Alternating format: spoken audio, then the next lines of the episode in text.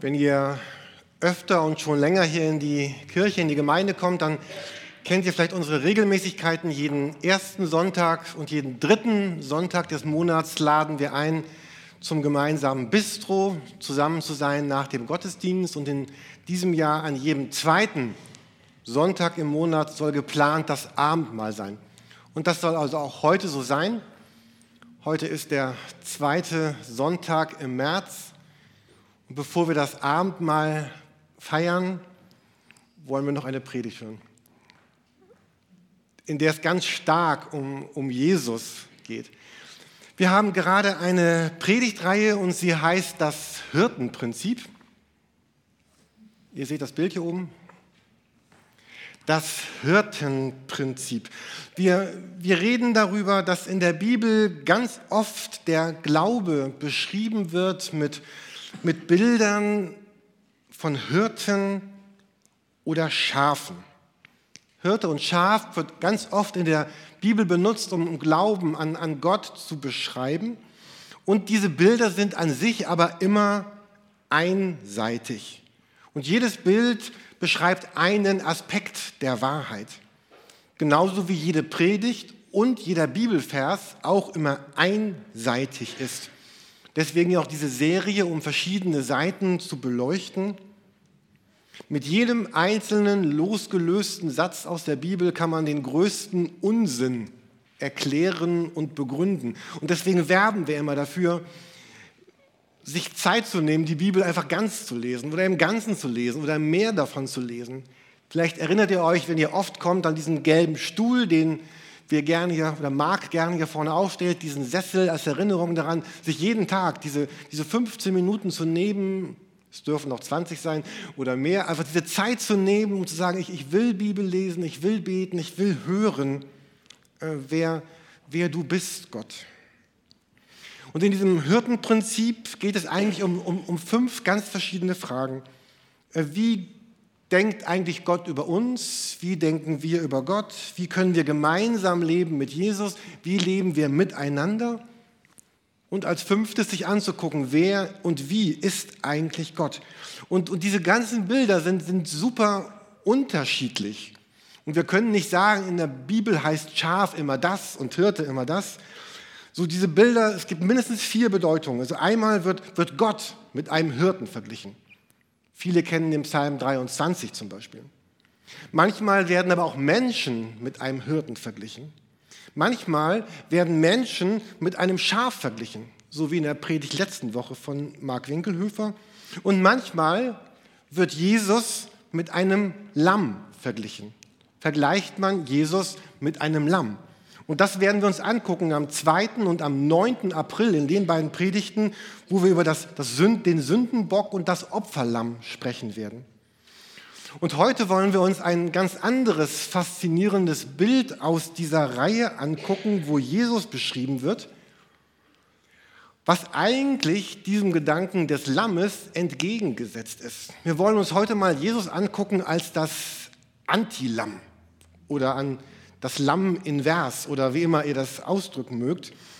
Und wir gehen, um das zu tun, in das letzte Buch der Bibel im Neuen Testament, also im zweiten Teil der Bibel, das letzte Buch. Da gibt es ein Buch, das heißt Offenbarung. Und da in Kapitel 5 wird eine Szene beschrieben, so eine Vision, die Johannes hat. Und wahrscheinlich spielt das im Himmel und es geht um Jesus. Und falls ihr diese Kapitel auch mal lest, Offenbarung 4, 5, 6, 7 und so weiter, dann würde ich mich gerne mit euch vielleicht in diese Reihe einreihen von den Menschen, die gar nicht ganz verstehen, was da eigentlich steht. Es gibt unzählige Bücher und Auslegungen und Meinungen, die erklären wollen, was das genau bedeutet, was da steht in der Offenbarung Kapitel 4, Kapitel 5 und so weiter. Und ich muss ganz ehrlich sagen, ich bin manchmal ein bisschen genervt davon, wenn Leute so ganz genau erklären wollen, was da steht. Und ich möchte dafür werben, dass wir gut daran tun, gar nicht alles ganz genau verstehen zu wollen. Weil viele von den Bildern, die da benutzt werden, bewirken befremdlich und unwirklich. Und das müssen sie irgendwie auch, weil sie etwas beschreiben wollen, was man eigentlich kaum beschreiben kann. Und in 2017 wirkt das, was wir dort lesen, mindestens wie so ein verschlüsselter Insider-Text. Und einen von diesen Versen wollen wir uns auch gleich angucken. Aber bevor wir zu diesem verschlüsselten Insider-Text kommen, äh, dieses Kapitel davor, Kapitel 4, endet mit so einer ganz mächtigen Beschreibung. Da wird Gott und Jesus im Himmel beschrieben. Das ist so ein Bild der himmlischen Wirklichkeit. Und da lesen wir da Offenbarung 4, Vers 11, so einen ganz starken Satz. Du bist würdig, unser Herr und Gott, Herrlichkeit und Ehre und Macht entgegenzunehmen.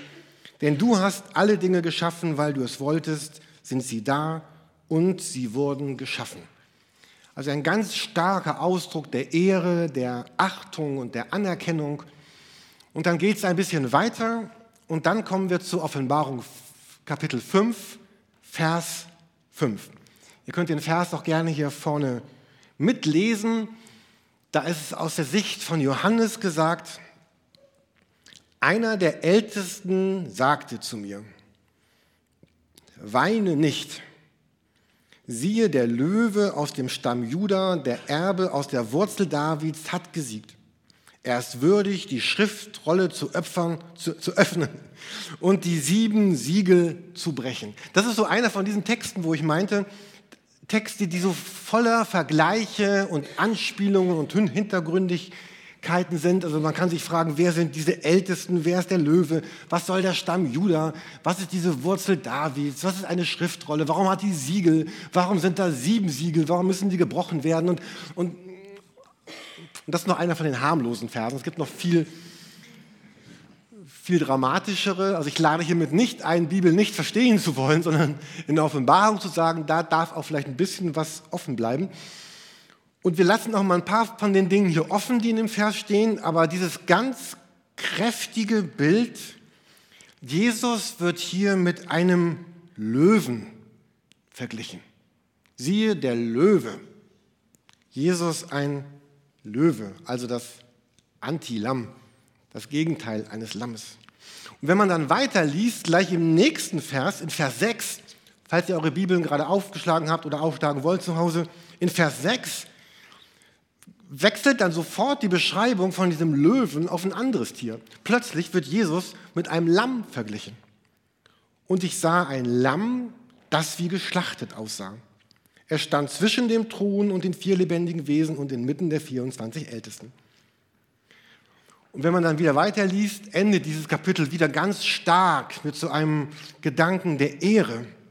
Wenn ihr dann Vers 13 und 14 lest, und dann hörte ich, wie alle Geschöpfe im Himmel und auf der Erde und unter der Erde und im Meer sagten, Lob und Ehre und Herrlichkeit und Macht stehen dem zu, der auf dem Thron sitzt und dem Lamm für immer und ewig. Und die vier lebendigen Wesen sagten Amen und die 24 Ältesten fielen nieder und beteten an. Also hier in diesem Text sehen wir Jesus beschrieben als Löwen und als Lamm. Und man sagt, das mag doch vielleicht gar nicht zusammenpassen. Und da wir uns mit dem Lamm ja an den ersten beiden Aprilsonntagen beschäftigen, wollen wir uns heute Morgen besonders mit dem Löwen beschäftigen. Jesus als Löwe. Wenn ihr an Löwen denkt, also wir haben ja zu Hause zwei Katzen das sind ja so also Mini-Löwen, ne? geschrumpfte Löwen. Ich bin wirklich froh, dass die, dass die nur so groß sind. Also, weil wenn die mal anfangen, sich zu fetzen oder durchs Haus zu jagen oder selbst unser Hund, der so groß ist, hat Angst vor dieser kleinen Katze. Neulich saß diese kleine Katze auf der Decke unseres Hundes und ich sagte, Phoebe, Decke. Phoebe ging nicht auf seine Decke, weil dieser Kater auf der Decke saß. Und der Hund blieb da stehen und zog den Schwanz ein, weil dieser kleine Kater auf der Decke saß. Also es geht um Löwen. Löwen ist ein ziemlich großer Kater. Man sagt, Löwen sind die absoluten Herrscher der Savanne, die Könige der Tiere. Der König der Löwen ist ja für Hamburg ein ganz geflügeltes Begriff. Am Hafen läuft es auf der anderen Seite König der Löwen. Wer wagt es, sich einem Löwen zu nähern? Hecke, wir waren mal vor Jahren in einem Zoo. Das war gruselig, ne? Da, es war so ein Provinzzoo irgendwo auf dem Land und wir hatten das Gefühl, dass der Dompteur seine Löwen nicht richtig im Griff hat. Und wir waren wirklich ein bisschen froh, als, dann, als dann die Löwen wieder draußen waren und, und der Dompteur überlebt hatte.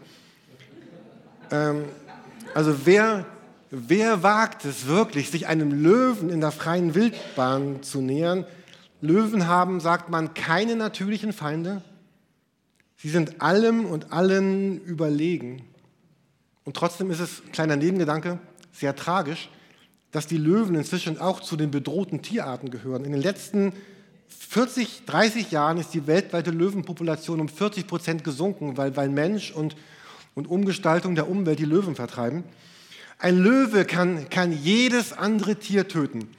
Ich dachte gestern, als ich das las, Moment, das kann nicht sein, Löwen töten keine Elefanten. Aber zum Beispiel im Havange Nationalpark in Botswana, die sagen, dass 20 Prozent der Nahrung von Löwen sind Elefanten. Dann vielleicht äh, kleinere Elefanten, Babyelefanten, kranke Elefanten oder Löwenrudel tun sich zusammen und töten Elefanten und haben ein großes Mittagessen. Ihr Brüllen ist majestätisch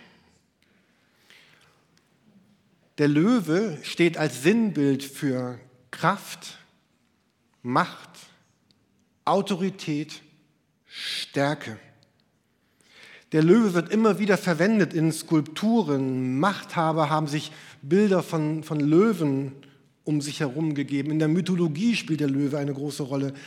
Wir kennen diese Wappen der Ritter, äh, Richard Löwenherz, wie immer sie geheißen haben die ägyptische Sphinx, ja ein Löwenkörper mit einem Menschenkopf.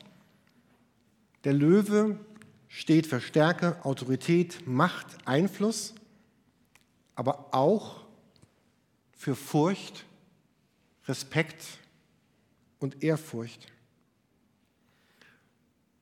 Und dieser Löwenexkurs soll uns noch einmal deutlich machen, was hier steht. Weine nicht, siehe, der Löwe, Punkt, Punkt, Punkt, Punkt, Punkt, hat gesiegt. Weine nicht, siehe, der Löwe hat gesiegt. Die Juden damals warteten auf den Messias, auf den, der kommen würde, sie zu retten sie zu befreien, alles wieder heil zu machen, das Unrecht wieder gerade zu biegen, das Verlorene zurückzubringen. Und ich lese uns jetzt noch einen Text vor aus dem ersten Teil der Bibel, aus dem Alten Testament, 1. Mose 49. Das war ein Text, den, den jeder Jude damals kannte. Man kannte diesen Text auswendig. Es geht um diese, diese Juden, das Volk Israel hatte eigentlich zwölf Stämme, als es damals entstand. Einer von den Stämmen hieß Judah. Und aus diesem Stamm Juda sollte einmal der Messias kommen. Und jeder Jude kannte diesen Text, den ich jetzt lese. 1. Mose 49, ab Vers 8.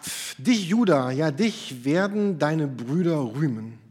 Du wirst deine Feinde besiegen, deine Verwandten werden sich vor dir verneigen. Juda ist ein junger Löwe. Von deiner Beute bist du aufgestanden, mein Sohn. Er kauert sich nieder und lagert sich wie ein Löwe und wie eine Löwin. Wer wagt es, ihn aufzustören? Nie weicht von Juda das Zepter, der Herrschaftsstab von seinen Füßen, bis der kommt, jetzt geht es um, um Jesus, um den Messias, bis der kommt, dem er gehört, dem der Gehorsam der Völker gebührt.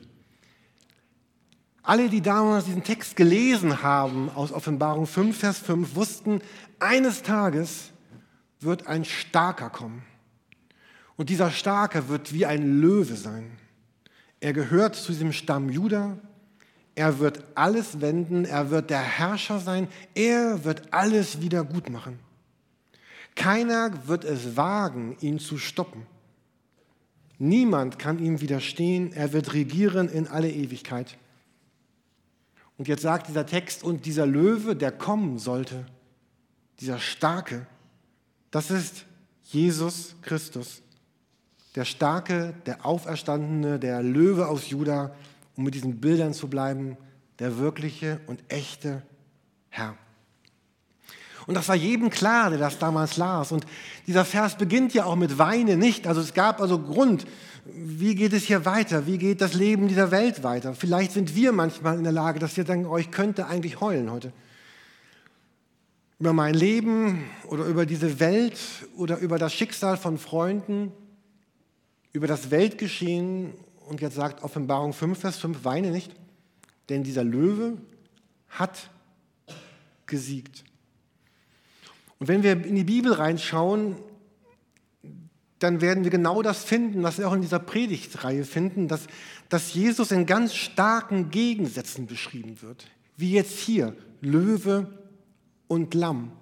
Und es ist ganz wichtig, dass wir immer beides sehen. Manchmal haben wir so Vorstellungen. Vielleicht ist Jesus für dich nur der starke Löwe, vor dem man Furcht haben muss.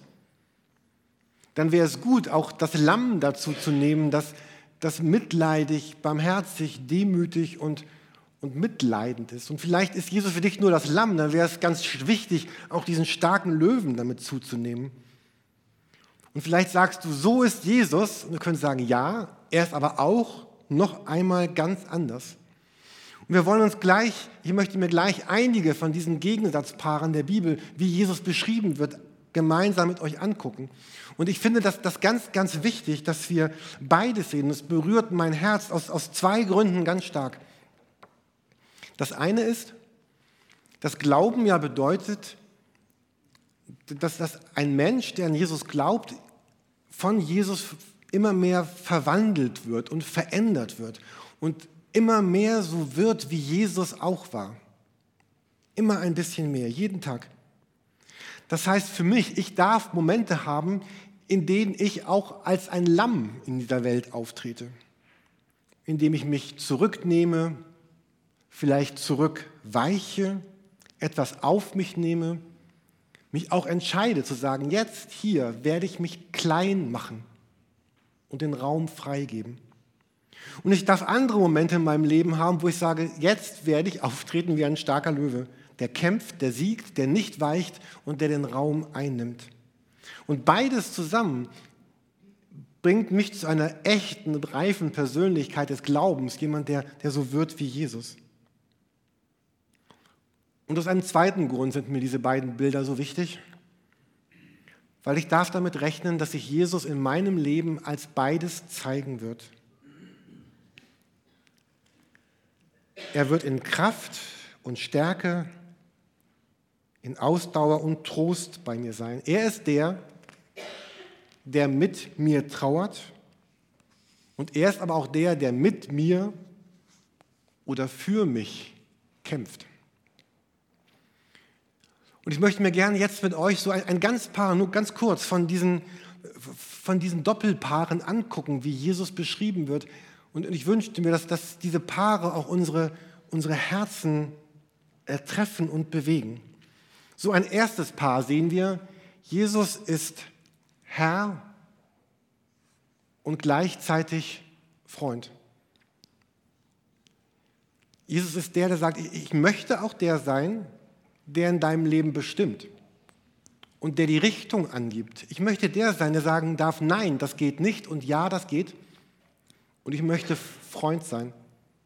Ich möchte der sein, der mit dir Hand in Hand oder Arm in Arm oder gemeinschaftlich oder Hand auf die Schulter äh, durchs Leben geht, der dich begleitet, bei dem du sein darfst, wie du bist. Ein zweites Bild. Jesus sagt, ich möchte in deinem Leben König und Diener sein. Jesus ist der König, der, der alle Macht hat, vor dem sich alle beugen sollen. Ein König in Autorität und gleichzeitig ein Diener. Jemand, der bereit ist, sich schmutzig zu machen, den, den untersten Weg zu gehen für mich, für dich, für uns.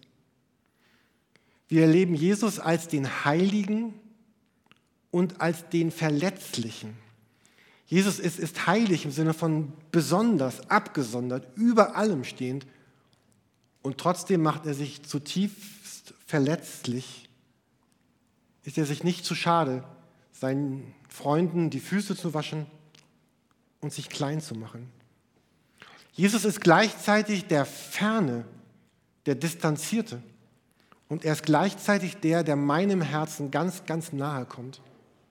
Wir haben früher gesagt, wir, wir werden Jesus niemals, jemals, Jesus ist nicht dein Sandkastenkumpel. Er ist nicht jemand, der du, den du in die, Stecke, in, die, in die Tasche stecken kannst. Er ist immer noch der Ferne. Aber er ist so nah deinem Herzen, dass es sogar heißt, er ist in deinem, in meinem Herzen. Wir erleben Jesus fünftens als den Souveränen, der gebietet und dem Wind und den Wellen sagt, stoppt. Und er ist der Bedürftige, der unter, unter Tränen seine Freunde bittet, ich bin so hart angefochten, bitte betet mit mir. Ich kann nicht. Wir erleben Jesus als gefährlichen und als ganz sanften. Es ist bedrohlich, in Jesu Nähe zu kommen, weil er, ich habe gleich noch einen Text für euch, es ist, es ist nicht so ungefährlich, Jesus nahe zu kommen. Und trotzdem sagt er, ich, ich, ich bin so sanft. Und er nimmt die Kinder in die Arme und, und herzt sie und küsst sie. Wir sehen Jesus als gleichzeitig als ganz starken und als leidenden. Wir sehen Jesus als den, der uns herausfordert, Dinge zu gehen, Schritte mit ihm zu gehen. Und wir sehen ihn als den, der uns tröstet. Können wir das nächste erst, der herausfordert? Er ist der, der uns herausfordert und auch radikal manchmal oder, oder klar in unser Leben reinsprechen will und der uns trotzdem tröstet und begleitet. Er ist neuntens, er ist, er ist Richter und er ist Retter.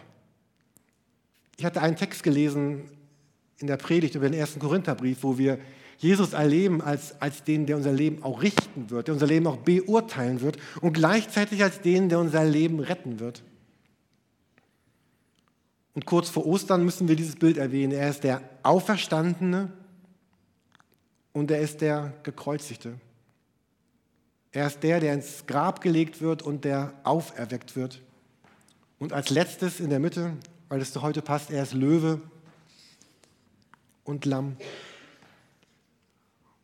Und ich wünsche uns, dass wir einen, für unseren Alltag, für morgen, einen, einen Jesus finden in unserem Herzen, der, der immer beides sein darf. Der immer der sein darf, der uns irgendwie der Herr ist, der uns bestimmt, der gefährlich ist, der uns herausfordert, aber auch der, der uns in die Arme nimmt, der uns begleitet, der sanft ist und liebevoll. Und das Lamm steht wie kein anderes Tier für für Sanftmut, für Milde, für Schwäche. Es wird geschlachtet, das typische Lamm wird geschlachtet und gegessen. Und wir legen unsere Kinder auf ein Lammfell. Man benutzt sein Fell und seine Haut. Und der Löwe steht für Kraft, Majestät. Er ist der, der die Beute reißt, der König der, Savanne, dessen Wort gilt und vor dem wir Respekt haben müssen. Und das beides trifft in Jesus zusammen und diesen Jesus, diesem Jesus begegnen wir. Unendliche Majestät und völlige Demut. Vollkommene Gerechtigkeit und grenzenlose Gnade mit deinem Leben. Absolute Hoheit und vollkommene Unterwerfung. Er, der sich eigentlich selbst genügt, sich aber verletzlich macht in seiner Beziehung. Und wir werden uns am Palmsonntag den, den Jesus angucken, der auf einem Esel nach Jerusalem reitet, um zu sterben und aufzuerstehen für die Hoffnung der Welt. Und es ist ganz gefährlich, ich habe es eben schon angedeutet, diesem Löwen zu begegnen. Es ist gefährlich in der Wüste, obwohl Löwen leben gar nicht in der richtigen Wüste. Ne? Es, ist, es ist gefährlich, in der Savanne einem, einem Löwen zu begegnen. Vielleicht kennen viele von euch diese, diese Begebenheit, wo, wo Petrus fischen ist und dann fängt er nichts die ganze Nacht und dann kommt Jesus und sagt, fang mal hier was. Und dann macht er das und dann fängt Petrus mehr, als er jemals an einem Tag gefangen hat.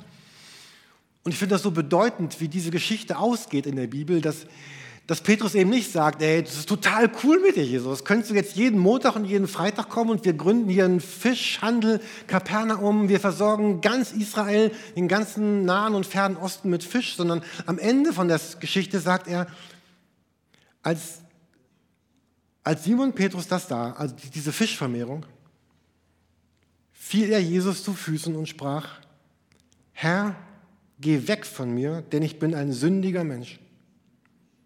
Denn ein Schrecken hatte ihn erfasst und alle, die bei ihm waren, über diesen Fang.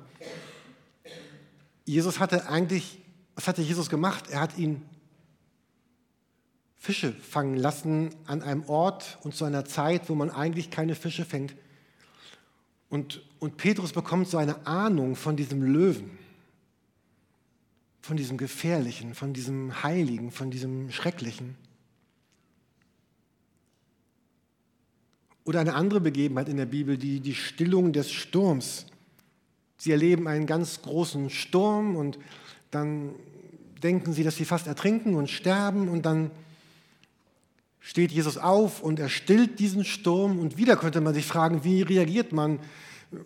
Freudenjubel, Konfetti oder eine große Werbekampagne, Sail with us, wir haben den Sturmstiller an Bord oder irgendwas, äh, sondern sie man liest da, sie fürchteten sich sehr und sprachen untereinander, wer ist der?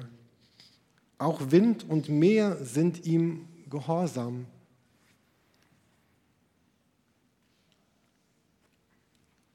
Wenn wir über Jesus nachdenken, dann ist er das Lamm, das sich hingibt für uns.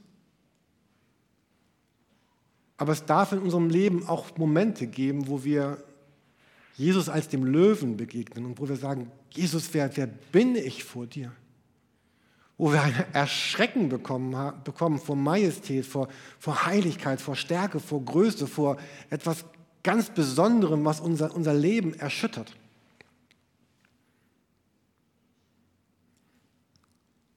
Ich habe noch einen letzten Text für uns heute Morgen. Philippa 4, ab Vers 6. Das ist ein Text im Philipperbrief. Das Wort Lamm und Löwe kommt darin gar nicht vor. Aber es beschreibt Lamm und Löwe für unser Leben. Möchte uns einmal diesen, diesen Text lesen. Philippa 4, die Verse 6 bis, bis 11. Hier geht es um Jesus. Obwohl er, also obwohl Jesus Gott war, bestand er nicht auf seinen göttlichen Rechten. Und jetzt wird sein Lammsein beschrieben. Wir werden noch später, nicht heute, also in der späteren Predigt darüber mehr eingehen. Er verzichtete auf alles. Er nahm die niedrige Stellung eines Dieners an und wurde als Mensch geboren und als solcher erkannt. Er erniedrigte sich selbst und war gehorsam bis zum Tod, indem er wie ein Verbrecher am Kreuz starb. Das ist der Jesus aus Vers 6, ne? obwohl er Gottes Sohn war, obwohl er Gott selber war. Jesus als Lamm für dich. Und dann erleben wir den Löwen, ab Vers 9. Deshalb hat Gott ihn in den Himmel erhoben und ihm einen Namen gegeben, der höher ist als alle anderen Namen. Vor diesem Namen sollen sich die Knie aller beugen die im Himmel und auf der Erde und unter der Erde sind. Und zur Ehre Gottes des Vaters werden alle bekennen, dass Jesus Christus Herr ist. Ich wünsche uns, ich wünsche dir und mir beides in der nächsten Woche von ganzem Herzen, dieses Ergriffensein und dieses Glück über den Jesus, der sein Leben gab für mich und diese Furcht und auch ein bisschen und Ehrfurcht, Ehrfurcht und Furcht vor diesem Löwen. Und wenn wir Gottesdienste feiern, dann, dann geht es im Grunde darum. Es geht darum, dass wir den auferstandenen Jesus feiern, jeden Sonntagmorgen. Das haben die Christen gemacht seit, seit Anbeginn der, des Christseins. Sie feiern Jesus, den Auferstandenen, der sich gegeben hat als Lamm und der auferweckt wurde als Löwe und jetzt herrlich herrscht. Wenn wir gleich Abendmahl feiern, dann dann drücken wir das aus. Du bist der Auferstandene, du bist der Löwe, der sich gegeben hat, das Lamm. Wenn wir gleich singen oder jeden Gottesdienst singen und beten, warum gibt es diese... Also eigentlich finde ich es ein bisschen schade, dass wir, wir nennen das immer im Programm Anbetungszeit, ne?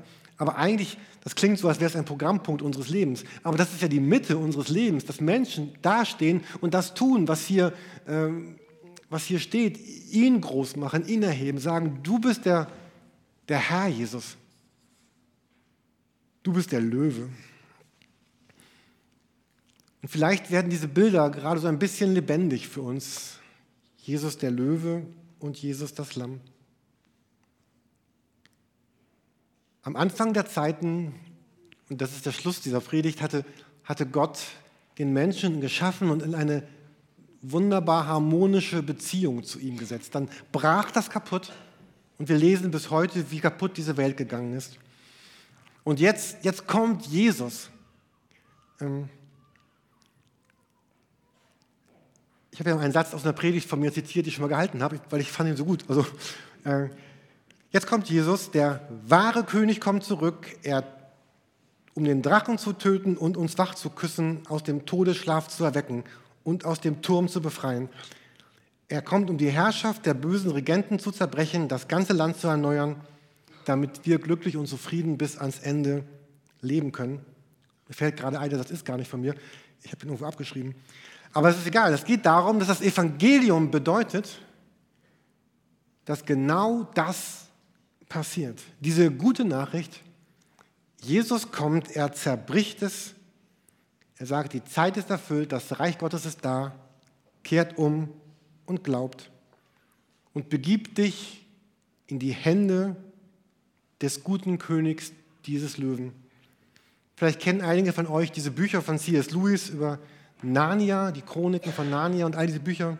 Dort wird Jesus beschrieben als dieser Löwe Aslan. Und es ist sehr berührend zu lesen, wie dieser Löwe sich opfert und wie dieser Löwe danach herrscht und auferweckt wird. Eigentlich ist diese Predigt eine, eine Werbung dafür, sich in die Hände dieses Löwens zu begeben der beginnt, unser Leben heil zu machen. Der wird wiederkommen und alles Bedrückende wegnehmen und ein echtes, greifbares und wirkliches Leben schenken. Ein Zitat von C.S. Lewis, und sie werden sagen, nun bin ich nach Hause gekommen. Das ist meine wahre Heimat. Hier gehöre ich hin. Nach diesem Land habe ich mich mein Leben lang gesehnt. Und all das fragt in deinem Leben nach einer Entscheidung. Es fragt dich zu entscheiden, möchte ich Jesus als Herrn meines Lebens wirklich anerkennen? Und ich meine hier nicht dieses erstmalige Christwerden, wo man sagt, Jesus sei Herr meines Lebens, sondern vielleicht bist du schon 40 Jahre Christ, aber darf Jesus wirklich Herr in deinem Leben sein? Darf er König sein? Darf er heilig sein? Darf er dich herausfordern? Darf er Löwe sein. Und gleichzeitig diese Entscheidung, darf er dein Freund sein, dein Diener, der, der sanft mit dir umgeht, der dich rettet und der dein Lamm ist. Darf er das sein? Und wenn wir gleich dieses Abendmahl feiern, dann ist es da vorne kommen, vielleicht nochmal so ein Bekenntnis. Ja, Jesus, du sollst mein Herr und mein Freund sein mein Löwe und mein Lamm. Wir singen gemeinsam ein Lied und danach wollen wir uns ja vielleicht ganz neu darauf einlassen, im Abendmahl Jesus den Auferstandenen zu begegnen und zu sagen, ja, sei du alles in meinem Leben.